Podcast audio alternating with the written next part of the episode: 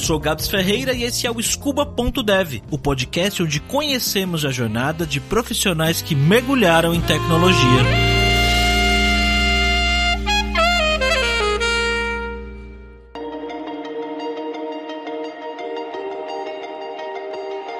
Quando eu tinha uns 10 anos de idade, o Paulo começou a jogar um jogo que eu joguei também, mais ou menos na cidade. Tibia. Talvez você não conheça, mas é um RPG online de longa data que alguns chamariam de retrô, mas ele tem basicamente o mesmo visual desde que foi lançado lá pro final dos anos 90. E depois de uns 3, 4 anos jogando esse jogo e morrendo pra caramba, Paulo decidiu que ele precisava fazer alguma coisa para facilitar a vida dele lá dentro do Tibia. Ele descobriu que dava para fazer bots para curar ele e para atacar os monstros, usar runas e tudo mais. Nesses bots ele tinha que programar de alguma forma. Ele nem sabia que linguagem que era que ele estava usando, ele nem tem certeza do que ele estava fazendo. Ele só ia escrevendo o código lá até encontrar um, um jeito que o negócio funcionava para ele. Foi o primeiro contato dele com programação, mas essa época para ele era só diversão mesmo. Era só uma diversão. Não pensava nada, nunca imaginei que existia um mercado tão grande de TI. Então nessa época era só por diversão, só para chegar em casa, jogar e sem morrer tanto. E como é que foi que você acabou indo para a tecnologia, cara? Você optou por essa área quando chegou nos seus 17, 18 anos e falou, vou fazer um curso, vou fazer um vestibular e seguir para tecnologia ou, ou não? Como é que foi? Depois dessa época que eu criei Bosch, alguns anos depois, eu comecei um curso técnico em Java. Então foi aí que eu vi o meu interesse por tecnologia, que eu comecei a criar aplicações, eu fui estudar fui aprofundando. Então foi um caminho natural depois nesse curso técnico, no, no meu ensino médio, foi um caminho natural eu ir para a área de TI na faculdade, que foi quando eu procurei sistema de informação, procurei cursos de tecnologia. E que curso que você acabou indo fazer? Isso é um assunto complicado. Já comecei uma faculdade, já parei, já comecei outra, já parei, hoje eu estou em outra. Pretendo ainda finalizar, mas minha vida foi mais de cursos, tipo da Lura e da Udemy do que de faculdade. E como é que foi a sua inserção no mercado de trabalho, cara? Como é que isso apareceu para você? A minha questão no mercado de trabalho foi, como eu sou distintivo, foi porque eu estava procurando emprego. Então, eu vi uma vaga da Lean, me apliquei para trabalhar na Lean, e como eles estavam com a questão de cota de PCD, eu consegui entrar, e foi lá dentro que eu descobri que realmente era a área que eu gostaria de trabalhar. Embora eu já tivesse feito bot antes, embora eu já estudasse da área, quando comecei a trabalhar na Lean, via cota de PCD, que eu descobri que era realmente o que eu queria prosseguir. Eu queria seguir para toda a minha carreira e eu comecei como QA. Lá, meu trabalho era bem arcaico, era só testes manuais. Era teste manuais, pura cacata, não tinha nem guiche, era via Tortoise, FTP. Então, mesmo com esse tanto de percalço, mesmo que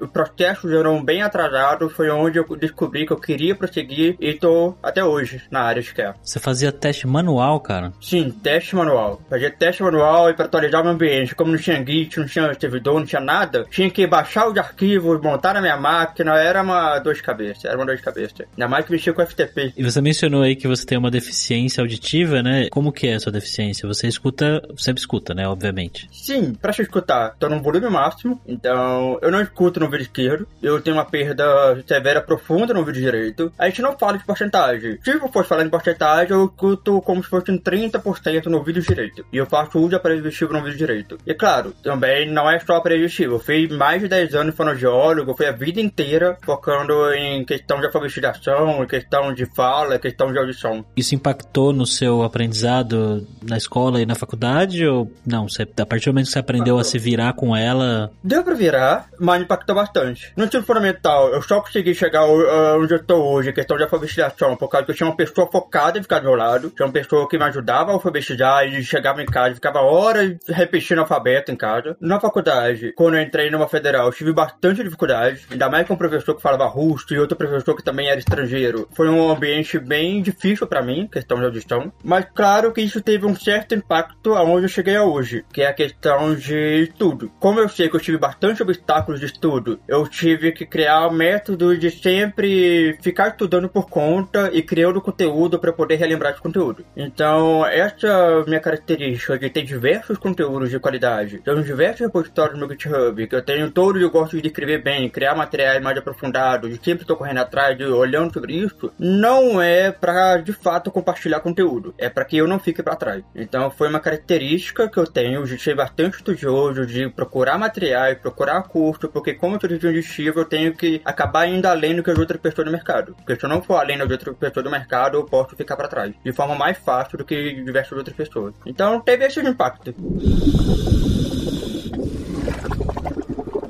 E voltando à sua experiência, né? Então, você teve essa primeira experiência profissional aí que foi com testes manuais, num ambiente longe do ideal para QAs hoje em dia, né? A gente vê. E parece que nessa época você conheceu um fórum que te ajudou a ver que existia um mundo além daquilo ali que você via, né? Foi nessa época que quando eu comecei, eu vi que eu gostava da área de QA. Fui atrás de conteúdo para ver como que era de fato essa área, o que que eu podia aprender. Eu estava procurando tudo para poder melhorar meu dia a dia de trabalho. Foi quando eu conheci o fórum Agile Tester, que era um fórum que hoje não existe mais. Ele está abandonado já, não tem mais manutenção. Então, nesse fórum que eu vi várias pessoas discutindo sobre agilidade, discutindo sobre se valia a pena automatizar ou não valia a pena automatizar. Isso era outra época. Hoje a gente sabe que vale a pena automatizar. Mas foi nessa época que eu descobri, foi com esse fórum que eu descobri diversas discussões sobre qualidade de software. E foi aí que eu descobri que o mundo era muito além do que teste manual e FTP da vida. Então, foi com sabendo que existiam esses outros diversos recurso de ferramentas, de processo, de prática, que eu fui procurando outro local de trabalho para poder aprender, botar um pouco a mão na massa e ver como que é o dia a dia de uma empresa com processos mais maduros e com processos mais atuais. E foi aí que eu acabei trocando de empresa. Eu fui para uma outra empresa, foi a Toto, e é onde eu tive a oportunidade de ver no dia a dia como que funcionava a agilidade. Foi a primeira vez que tive contato com o Scrum. Foi onde foi a primeira vez que tive contato com a automação de teste. Foi utilizando o framework que hoje, tadinho, já morreu, que era o Protractor, finado Protractor, fica com Deus. Eu acabei tendo esse contato maior com a automação de teste, com o nosso dia a dia de QA, e foi aí que eu entendi que a gente precisava,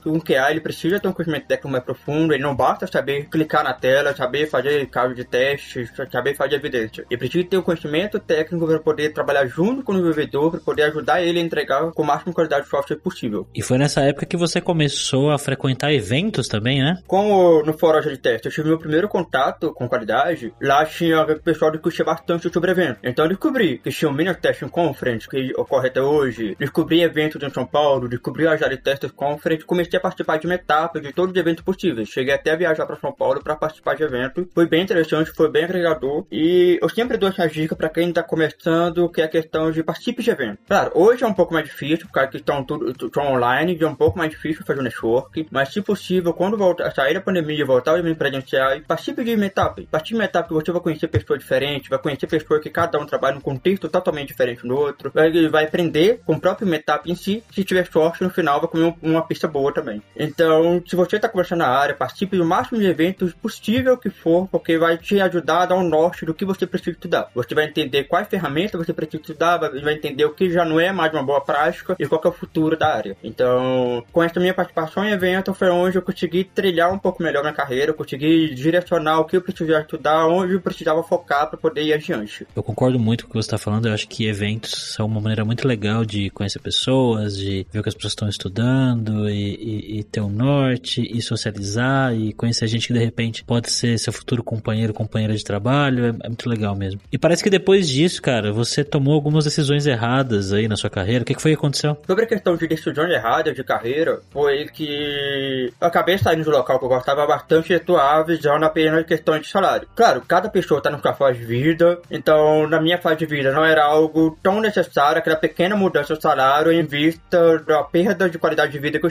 Com essa minha mudança de um local que tinha produto já estabelecido, que tinha processo bem estabelecido, para outra empresa que tinha consultoria, foi bem frustrante, porque não é um local de trabalho que eu gosto de atuar. Eu não gosto de atuar muito em consultoria, embora eu tenha atuado bastante. Hoje eu vejo que eu gosto de atuar em empresas bem estabelecidas. Eu gosto não uma empresa grande que eu estou falando, empresa que forneça produto e onde eu posso ajudar esse produto a crescer, eu posso ajudar esse produto a ter mais qualidade, posso ajudar a levar processo, levar ferramenta. Então, o problema que eu vejo muito com consultoria, no meu ponto de vista, claro, na minha vivência, de tudo que eu já passei. Claro, a gente é recurso. Consultor é um recurso. Mas isso não é algo que eu gosto, de ter que chegar a resolver aquela questão, ir embora e pronto. Não, eu quero chegar junto, eu quero atuar próximo, eu quero fazer ir mais longe, o máximo que eu, que eu puder levar longe aquele produto. Por algumas decisões que eu tive, acabei saindo da empresa que eu estava para indo consultoria, fui pulando de consultoria, tanto que você olhar meu LinkedIn, acaba vendo pequena empresa que eu parti por pouco tempo, via consultoria, até que eu consegui mudar, voltar para uma empresa de produto. Eu tive a sorte de ter passado por um gestor na Toto que me chamou para trabalhar com ele de novo na Softplan. E foi aonde eu acabei mudando de estado, mudei para Floripa, 1.400 km de distância de BH. Foi uma experiência bem interessante, principalmente para o mineiro morar na praia, foi muito bom. Foi lá que eu acabei estudando mais sobre qualidade, fui aprofundando mais no conhecimento técnico, conheci pessoas novas, pessoas da região de Floripa, foi bem interessante. Foi lá que eu acabei criando também uma etapa. Foi uma etapa nada conhecida, durou duas edições, porque causa que eu vi que não é minha praia ficar puxando uma etapa. Eu criei, depois abandonei esse etapa, tadinho. Muito trabalho, muito trabalho. Não é o tipo de trabalho que eu gosto de ter. Criando esse etapa, eu lembro que eu, conversando com outras duas pessoas que queriam palestrar, a gente ia fazer sobre uma etapa sobre teste de API. E foi aí que eu vi que não tinha nenhuma API pública que permitisse você fazer persistir os dados. E não fosse tão fácil assim para brasileiros utilizarem, que não tivesse tanto limite de acesso. E foi quando comecei meu projetinho, na época era bem rústico de Cerberus. O Cerberus é um projetinho que eu tenho open source, uma, uma aplicação REST onde a pessoa pode estudar teste de API. É mais voltada para pessoas da área de qualidade de software, não pessoas da área de desenvolvimento. Então, criei essa pequena aplicação, fui estudando sobre como eu poderia melhorar ela, fui fazendo vários vídeos aula no YouTube, fui fazendo vídeo aula no YouTube, fui melhorando ela durante dois anos e meio, que eu comecei ele no começo de 2019. Com esse meu projeto on source, que é o Cerberus, foi onde tive a oportunidade de aprender sobre ah, como criar uma aplicação express, como eu, eu lido com automação de teste, ou com teste de mutação, como eu lido com dublê de teste, teste unitário. Algo que eu não sabia nada. Como eu lido sobre teste de contrato, que é algo hoje que eu vejo que até estou implementando nas empresas que eu tenho atuado. É uma coisa que eu gosto de falar também, é, eu recomendo, principalmente para QA, crie um pequeno projeto pessoal, mesmo que o projeto pessoal, quando você começar, ele vai ser mais simples possível, vai ser mais básico possível. Você apenas precisa de definir o objetivo para ele. Ah, vai ser uma aplicação que vai fazer isso aqui, e pronto. E com o tempo você vai evoluindo ele, vai estudando, olha, não sei fazer isso aqui, você procura um artigo, procura documentação, procura um tutorial, uma videoaula, vai evoluindo ele aos poucos, porque eu tenho certeza que dois anos, você usando ele como seu laboratório de estudo, em dois, três anos, você vai ter aprendido bastante coisa, você vai ver na prática por que, que qualidade de software é importante, porque é preciso ter testes unitários bem feitos, porque é preciso de mutação, porque a gente lida com diversos serviços, a gente precisa de teste de contrato, por exemplo. Então, essa é uma outra dica que eu sempre gosto de, dar. Não basta você apenas pegar um teste pronto e estudar automação de teste, aprender um novo framework novo. Tenta criar uma aplicação própria para você aprender ao máximo como funciona por baixo dos panos, que eu tenho certeza quando você for lidar com automação de teste, vai ser muito mais claro para você onde você deve direcionar o seu esforço. Então, essa é uma outra dica que eu sempre gosto de dar. E voltando um pouco, esse projeto Everett eu comecei na época que eu tava na Softplan em Floripa, e ele é algo que existe até hoje. Fiquei em Floripa por quase dois anos, até eu decidi voltar para BH. Voltei para BH por questões de, de amizade, por questões de familiares, para ficar mais próximo, porque em Floripa acabava ficando um pouco isolado das pessoas que eu gostava. Então, voltei para BH e é onde eu tô até hoje, desde o começo da pandemia. Voltei exatamente no dia do começo da pandemia e tô aqui até hoje esperando a pandemia acabar. E o que, que você está fazendo hoje, cara? Com o que, que você está trabalhando? Tá, hoje eu sou Senior Test Engineer na Pagarme. A Pagarme é uma empresa de PSP, provedor de serviço de pagamento. Estou desde o começo do ano, desde janeiro de 2021. É uma oportunidade muito boa, que eu estou gostando bastante. Eu vim para atuar do lado de uma pessoa que eu já admirava desde a época da Jari Testa, que é a Samantha Cecília. Samantha Cecília, ela, fazia, ela faz parte ainda da organização da Jari Testa. Então eu conheci ela lá na época que eu estava na Lind, eu via o comentário dela no fórum da Jari teste e hoje eu tenho, a, eu tenho a felicidade de trabalhar junto com ela, ela é minha liderança direta. Além do trabalho que você faz a Pagar-me, você tem alguns outros projetos seus também, né? Isso, além dos servers, que é o projeto que eu tenho atuado bastante, eu faço parte do coletivo Agile Tester, que era o que criou o fórum Agile Tester. Hoje nós temos diversos projetos de andamento, são projetos bem interessantes voltados para a comunidade, que são, nós temos o podcast Cansei, onde nós temos novas temporadas vindo sobre, falando sobre qualidade de software, nós temos temos AT Talk, onde quase que mensalmente nós temos talk para o pessoal falando sobre teste de contrato, teste de mutação, sobre o futuro da área de QA, por exemplo. Também nós estamos com um projeto que agora, de 8 a 11 de novembro de 2021, nós vamos ter o Agile Testers Conference, onde toda a renda que nós conseguimos com o evento vai ser totalmente revertida para a ONG. Então nós estamos procurando patrocínio, já estamos conseguindo algum, e todo esse patrocínio, a renda que eles vão investir no Agile Testers não vai passar por nós, vai ser direto doado para a ONG. Então nós não lidamos com dinheiro nenhum, nós somos totalmente sem fim lucrativo, e além de que nós temos ingressos gratuitos, claro, nós temos a opção de ingressos pagos para quem quiser doar para a ONG que nós estamos apoiando, como Santa Casa, como outras ONGs que apoiam moradores, seus cães de rua também. Outro projeto também, nós traduzimos da Test, nós traduzimos um livro, que é a Jari Test Condensed, e nós estamos finalizando a tradução de outro livro, que é sobre o teste em contexto de DevOps. Então, até o final do ano, nós vamos divulgar um novo livro totalmente traduzido para PTBR de forma totalmente sem fim lucrativo também, porque lembrando, nós somos um coletivo que não visamos lucro, tanto que diversas coisas que fizemos, nós tiramos dinheiro do nosso próprio bolso para poder patrocinar outros eventos que nós acreditamos, igual o Minas Test Conference, assim como a gente acabou tirando dinheiro do nosso próprio bolso para forçar toda a mensagem visual do nosso evento e do coletivo. E além que outro projeto que eu mantenho, se vocês acompanharam no GitHub, eu sempre gosto de criar conteúdos gratuitos, eu sempre crio repositório de coisas que eu estudo, crio documentações e deixo de forma totalmente clara para poder acessar no meu GitHub. Diversos outros artigos que eu crio também estão disponíveis no meu GitHub. Então, além dos projetos que eu tenho atuado junto com a Jari Tester, que é tradução de livro, evento, apoiar outros eventos de forma totalmente sem fim lucrativo, eu tenho o meu próprio GitHub, artigo e repositório focado na área de qualidade de software. Então, se você quiser ver um pouco sobre como funciona a teste como funciona o teste contrato, como rodar teste de end na AWS Lambda, por exemplo, como funciona o dublê de teste por baixo dos panos, pode acessar no GitHub que tem todo esse material lá disponibilizado de forma totalmente gratuita e focado em você pode pegar e botar a mão na massa. Então, boa parte do meu conteúdo eles são feitos para serem terem o máximo de documentação possível, terem link para você aprofundar e além de comando para você poder baixar e rodar aquele repositório localmente e poder ver na prática como que funciona. E você tem alguns planos para outros projetos aí no futuro nesse sentido, né? Conta para mim aí o que, que você tá planejando. Outro plano que eu tenho no futuro, é um plano que não é tão no futuro assim, porque eu tenho enrolado há um pouco mais de um ano, é um projeto chamado BoraQL, que é um projeto de compartilhamento de conteúdo de forma totalmente gratuita, inspirado no TAL. O TAL é o Test Automation University da Aptitude, que é bem conhecido na área de QA aqui no Brasil, onde possui diversos visuais, diversos tutoriais para poder ensinar a qualidade de forma totalmente gratuita. Então lá você pode aprender sobre Git para teste, você pode aprender sobre teste de contrato, você pode aprender sobre teste de API, teste de end com diversos frameworks diferentes, seja Selenium, seja Cypress. E eu tenho este mesmo projeto de trazer esse conteúdo aqui para o Brasil. Então já estou gravando curso de teste de contrato e já temos outros vindo que são de testes de API, utilizando o Hub, o HTTP. Nós temos questão de testes de end também. Depois vamos criar sobre o teste unitário. Então é toda a base já tá pronta, o site já tá pronto, a grade já tá pronta. Agora nós estamos com a questão de gravar esse curso para poder disponibilizar para a área de criar do Brasil de forma totalmente gratuita. Como é inspirado no Apple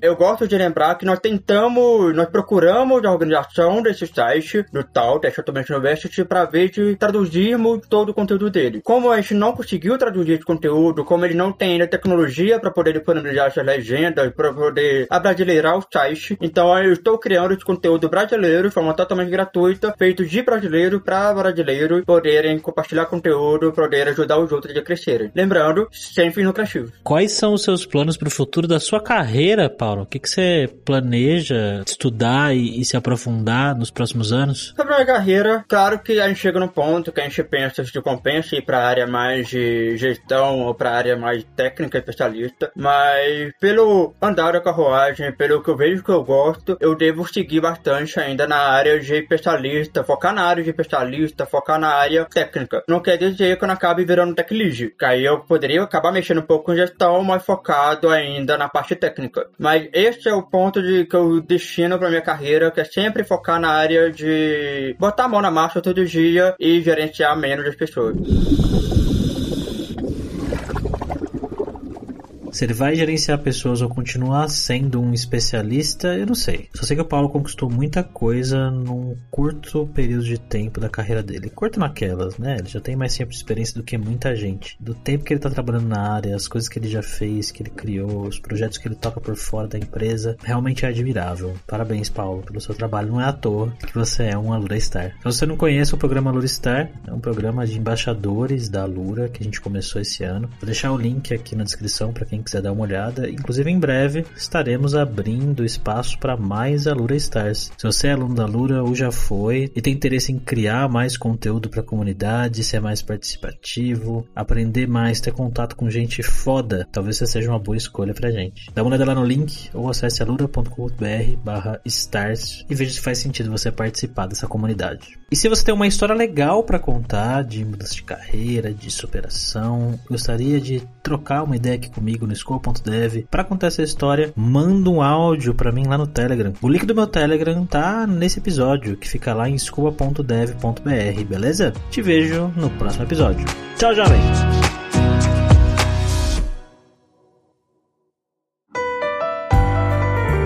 E esse foi mais um episódio do podcast Scuba.dev, uma produção Alura. Mergulhe em tecnologia e venha ser um dev em Este podcast foi editado por Radiofobia, podcast e multimídia.